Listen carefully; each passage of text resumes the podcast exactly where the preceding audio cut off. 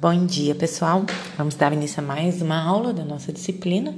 Na aula de hoje, nós vamos falar sobre a importância é, da escolha das plantas forrageiras adequadas é, e também sobre uma das principais famílias de é, de forrageiras que são utilizadas na alimentação animal, que são as gramíneas. Então, nós vamos ver algumas características morfológicas e agronômicas das gramíneas e as principais espécies e cultivares que são utilizadas para alimentação animal, principalmente aquelas que se destacam aí na região amazônica. Bom, então começando a, a falar sobre a importância da gente escolher as plantas forrageiras adequadas, é, no slide número 2, nós temos aí né, que o sucesso da exploração da pecuária ela depende da formação e do manejo adequado dos pastos. E o ponto principal, é, o primeiro passo né, para o sucesso do nosso empreendimento é que a gente faça a escolha certa da espécie de forrageira que nós vamos estar utilizando nas nossas pastagens.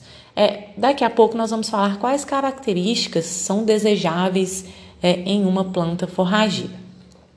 Bom, as pastas, a formação de pastos é a forma mais barata que a gente tem de estar alimentando os animais. Né? Os próprios animais é, eles colhem as plantas que eles vão comer, né? Eles vão pastejando ali e é muito mais barato do que alimentação é, com volumosos, como por exemplo é, rações como milho é, ou silagens, feno. Então o pasto é a forma mais barata que a gente tem.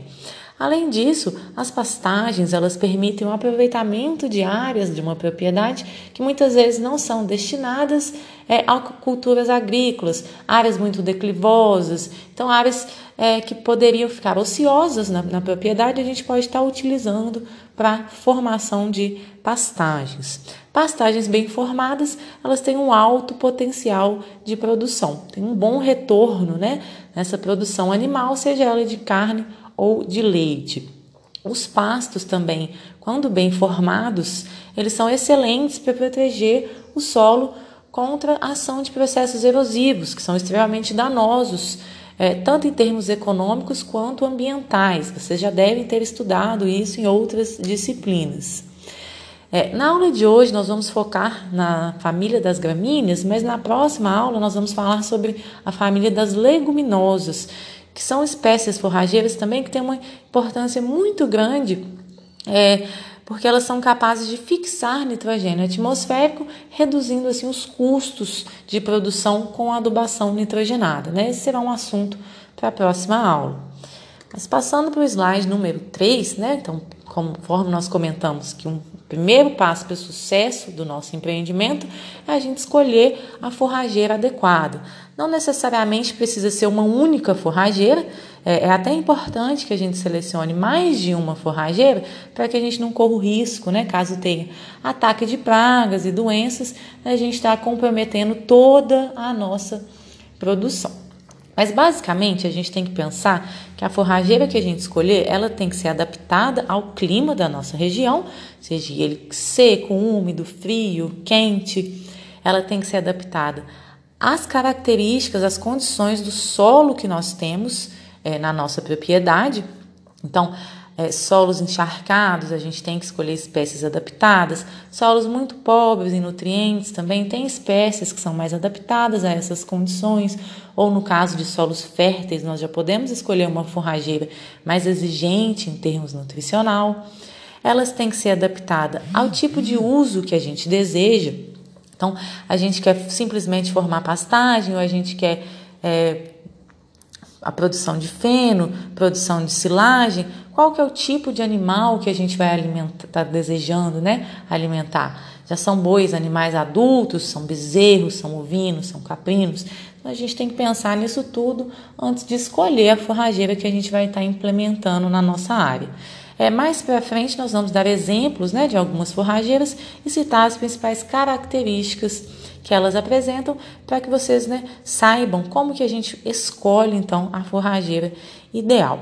É importante que elas tenham boa aceitação para diferentes espécies ou categorias de animais. Muitas vezes, uma mesma propriedade trabalha com diferentes espécies ou diferentes raças de animais ou diferentes categorias, né? Bezerros, animais adultos. Então, é importante selecionar espécies que sirvam, né? é, para as espé é, espécies de forrageira que sirvam para atender os animais é, que você deseja trabalhar. Espécies que propiciam uma boa cobertura de solo, já que elas vão estar tá contribuindo para reduzir os processos erosivos, para reduzir a competição por plantas invasoras, né? Porque aquelas espécies que cobrem bem o solo, elas dificultam é, a germinação e a emergência de outras espécies que não são do nosso interesse. E principalmente espécies que têm um alto valor nutritivo né, para que a gente possa então fornecer uma alimentação adequada para os nossos animais. Bom, então passando para o slide número 4, conforme eu comentei com vocês, existem duas principais famílias de plantas que são utilizadas como forrageiras né, para alimentar os animais, são as gramíneas e as leguminosas. É, as forrageiras elas podem ser utilizadas de diversas formas é, como por exemplo no pastejo, que é a forma tradicional, os animais eles pastam, eles se alimentam diretamente da forragem ali nas pastagens, em forma de capineiras ou legumineiras. A diferença é que capineira são áreas onde a gente planta espécies de, da família das gramíneas e legumineira, espécies da família das leguminosas. Mas essas áreas, ambas elas, servem para estar tá suprindo a alimentação dos animais na época da seca, onde a gente tem uma baixa oferta de pasto, né? Já que não tem muita chuva, a gente tem pouco pasto.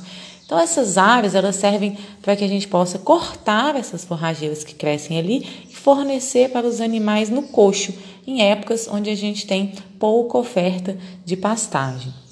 Também pode ser utilizadas na forma de silagem ou de feno. Ambas também são estratégias de conservação da forragem para estar tá alimentando os animais nos períodos mais secos, onde falta pasto para alimentar todos os nossos animais. No caso da silagem, as forrageiras, o milho é um exemplo de uma espécie muito utilizada para fazer silagem. Elas são cortadas, elas vão ser conservadas, elas vão ser armazenadas em locais vedados, como lonas, sacos ou silos, e através de um processo de fermentação, essa forrageira ela vai ser conservada durante bastante tempo sem perder sua qualidade nutricional, servindo para alimentar os animais em épocas que a gente tem um déficit é, nas pastagens. Nós vamos ter uma aula só falando sobre silagem e sobre feno. A diferença do feno, também é outra estratégia para conservação das forrageiras, é que nesse caso essa conservação é feita por desidratação. Essas forragens elas são desidratadas é, normalmente a pleno sol e elas mantêm assim suas propriedades nutricionais por um tempo maior. E as, as Forrageiras podem ser utilizadas também com o intuito de produzir sementes, quando o produtor ele deseja é, semear outras áreas, aumentar suas áreas de pastagens, renovar ou recuperar áreas de pastagens degradadas da sua propriedade. Então, são essas as principais formas que a gente tem para estar utilizando as nossas forrageiras. Bom, então passando para o slide número 5, nós vamos falar agora sobre a família das gramíneas. Então, aquelas gramíneas que são forrageiras. Essa é uma das famílias mais importantes em termos de agricultura, de economia no mundo, inclui né, as espécies que são mais utilizadas para a formação de pastagens. Dos slides número 6 até o slide número 14, vocês vão ver aí as características morfológicas das gramíneas. Então vocês vão ver como que são as raízes, como que é o caule, as flores os frutos das espécies pertencentes a essa família. Então é importante que vocês observem essas características, porque na aula que vem nós vamos falar sobre as características morfológicas das leguminosas e vocês vão fazer um comparativo, né? Como, qual é a diferença das raízes da gramínea para as raízes das leguminosas? Qual é a diferença das folhas, dos frutos? Para que vocês aprendam a identificar e diferenciar essas famílias, né? Que são as principais utilizadas na alimentação dos animais. Eu não vou ficar aqui detalhando, porque senão vai ficar muito extenso nosso, nosso áudio, mas observem as características e qualquer dúvida vocês podem me consultar. Bom, então no slide número 15 nós temos aí listadas as principais espécies de gramíneas que são utilizadas para alimentação dos animais, que são as braquiárias, espécies do gênero Panicum, do gênero Penicetum e do gênero Sinodo. Então, nós vamos destacar nos slides é, daqui para frente aquelas espécies que são mais utilizadas na região amazônica, né, que são mais bem adaptadas a essa região. Começando aí no slide número 16, pela braquiária brisanta, cultivar marandu. Essa foi a espécie mais, essa, é, a, essa cultivar marandu, né, foi a mais cultivada na Amazônia durante a década de 90. A maior parte das pastagens na região da Amazônia era formada pela braquiária brisanta cultivar marandu, popularmente conhecida como braquiarão. É uma espécie que tem uma excelente qualidade nutricional, ela tolera as cigarrinhas das pastagens, que é uma praga chave que causa grandes prejuízos nas pastagens no Brasil inteiro. Então é desejável que nós escolhemos, escolhamos é, forrageiros que toleram essa praga.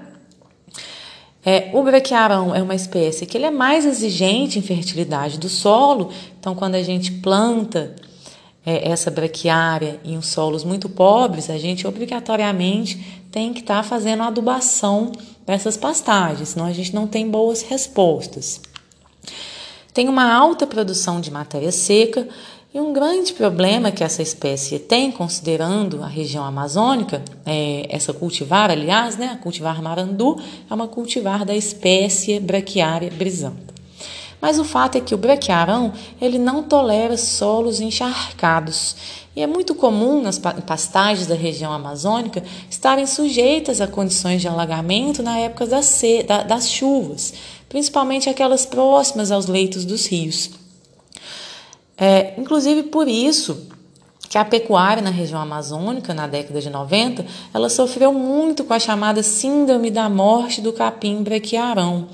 Porque, como a maior parte dos passos eram formadas por essa forrageira que não tolera solos encharcados, quando essas forrageiras encontravam essas condições, principalmente nas épocas das chuvas, ocorria essa síndrome generalizada da morte do capim braquiaron, que provocava a morte súbita dessas gramíneas, com grandes prejuízos é, na produção e, consequentemente, é, pra, na alimentação dos animais. Então foi uma espécie muito utilizada que hoje em dia ela vem perdendo espaço para outras espécies, outras cultivares que são mais adaptadas à região. Que é o caso da braquiária umidícola, passando para o slide número 17, também conhecida como quicuio da Amazônia, que já é uma espécie que tolera esse excesso de umidade do solo. Ela é muito bem adaptada também a solos ácidos e pobres, então ela é uma espécie bastante rústica, não exige tanto tantos gastos com adubação, ela vai bem em solos que são naturalmente pobres. E além disso, ela também tolera a seca e o sombreamento. Então, pensando aí, por exemplo, nas condições climáticas do município de Óbidos, onde nós temos um período a época das águas, que chove bastante, e logo depois um período de veranico, um período bastante seco. Então seria uma espécie que se daria muito bem, porque ela tolera o excesso de umidade no solo, se daria bem na época das águas, e ao mesmo tempo ela também tolera a seca. Então no período seco ela se ela resistiria, né, persistiria ali nas pastagens. Ela tem uma média produção de matéria seca, não é tão alta quanto outras espécies que nós temos tem uma cobertura densa, razoável, ela tolera altas cargas de animais e ela também é tolerante é, às cigarrinhas das pastagens. Então é uma, é uma espécie né, promissora para a região amazônica. Outra espécie que tem se destacado na região, passando para o slide número 18, é a braquiária purpurascens, também conhecido como capim tangola também é uma espécie promissora justamente pelo fato de tolerar solos úmidos, solos encharcados e também tolerar seca. Ela também se adapta a solos pobres, assim como a braquiária medícula. Ela apresenta uma boa qualidade nutri nutricional, uma média produção de matéria seca e apesar né, de ter se destacado muito na região amazônica, é, atualmente, né, ainda requerem mais estudos sobre essa espécie. Né? Ela é uma espécie que ainda foi pouco estudada, porém apresenta características muito promissoras. Bom, passando agora para o slide número 19, outra espécie que se dá bem aí na região é chamado capim estrela, uma espécie do gênero Sinodon, chamado Sinodon lenfluensis. É uma espécie que também tolera solos úmidos. Né? Vocês já perceberam que essa é uma característica importante aí para a região amazônica, né? Ela também tem uma boa qualidade nutricional, ela é bastante resistente ao pisoteio, né? Significa que ela suporta altas cargas de animais. Elas cobrem rapidamente o solo. Espécies que cobrem rapidamente o solo, principalmente espécies estoloníferas, elas são muito importantes para proteger o solo contra os efeitos da erosão. Então, por exemplo, em áreas declivosas, onde a gente tem uma maior ação dos agentes erosivos, maior escorrimento de água, é importante a gente adotar essas espécies que cobrem rapidamente o solo, fornecendo assim proteção contra a erosão. Passando para o slide número 20, nós temos também a espécie pânico máximo, é, também conhecida como capim colonião, é uma espécie muito utilizada no Brasil inteiro, porque ela tem um alto potencial produtivo, uma alta qualidade nutricional, no entanto, ela é mais exigente em fertilidade do solo. Ela exige né, solos mais férteis, mais ricos em nutrientes. Então, se a gente não tem um solo naturalmente fértil, a gente vai ter que investir muito em adubos, em corretivos do solo, para que essa espécie ela expresse né, o seu máximo potencial produtivo. Então, em pastagens, propriedades que adotam um nível tecnológico mais elevado, que tem mais recursos econômicos para estar investindo, é uma espécie também bastante promissora devido a esse alto potencial produtivo. Bom, e por último, no slide número 21, nós temos uma outra espécie de pânico máximo, que é chamada né, a cultivar capim Tanzânia. Também é uma espécie é, que é mais exigente em solos férteis, assim como o capim colonião, então, conforme nós comentamos, o capim colonial exige né, um nível tecnológico mais elevado, mais investimentos em adubação, só que ela não tolera o encharcamento. Então, tem que tomar muito cuidado quando a gente escolhe é, essa cultivar de pânico máximo, porque se a gente plantar ela em áreas sujeitas ao encharcamento, ela vai ter problemas. É, também é resistente à cigarrinha das pastagens e ela tem uma altíssima produção de matéria seca. Assim como o capim colonial, o capim Tanzânia também chega a 20 a 25 toneladas de matéria seca, que é uma produção bastante alta. Vocês vão entender isso melhor ao longo da disciplina. Bom, basicamente é isso. Muito obrigada pela atenção. Eu vou passar para vocês um aplicativo na próxima aula, depois que nós estudarmos as leguminosas, mas se alguém já tiver interesse em ir baixando ele, ele chama Pasto Certo. Nesse aplicativo a gente encontra várias características, desde morfológicas, qual que é a altura dessa forrageira, qual que é o hábito de crescimento, até características agronômicas, qual que é a fertilidade do solo que ela exige, ela tolera a seca, ela tolera o frio, ela tolera o encharcamento, até característica do pastejo animal, ou seja, com qual altura que essa planta forrageira deve estar para que eu entre com meus animais na área, ou com qual altura eu devo retirar os animais para que essa forrageira se recupere. Então, nesse aplicativo você encontra todas as informações que vão te permitir selecionar aquela forrageira mais adequada para a sua propriedade. Nós vamos falar um pouco mais sobre isso na nossa próxima aula. Então, muito obrigada novamente. Qualquer dúvida, estou à disposição.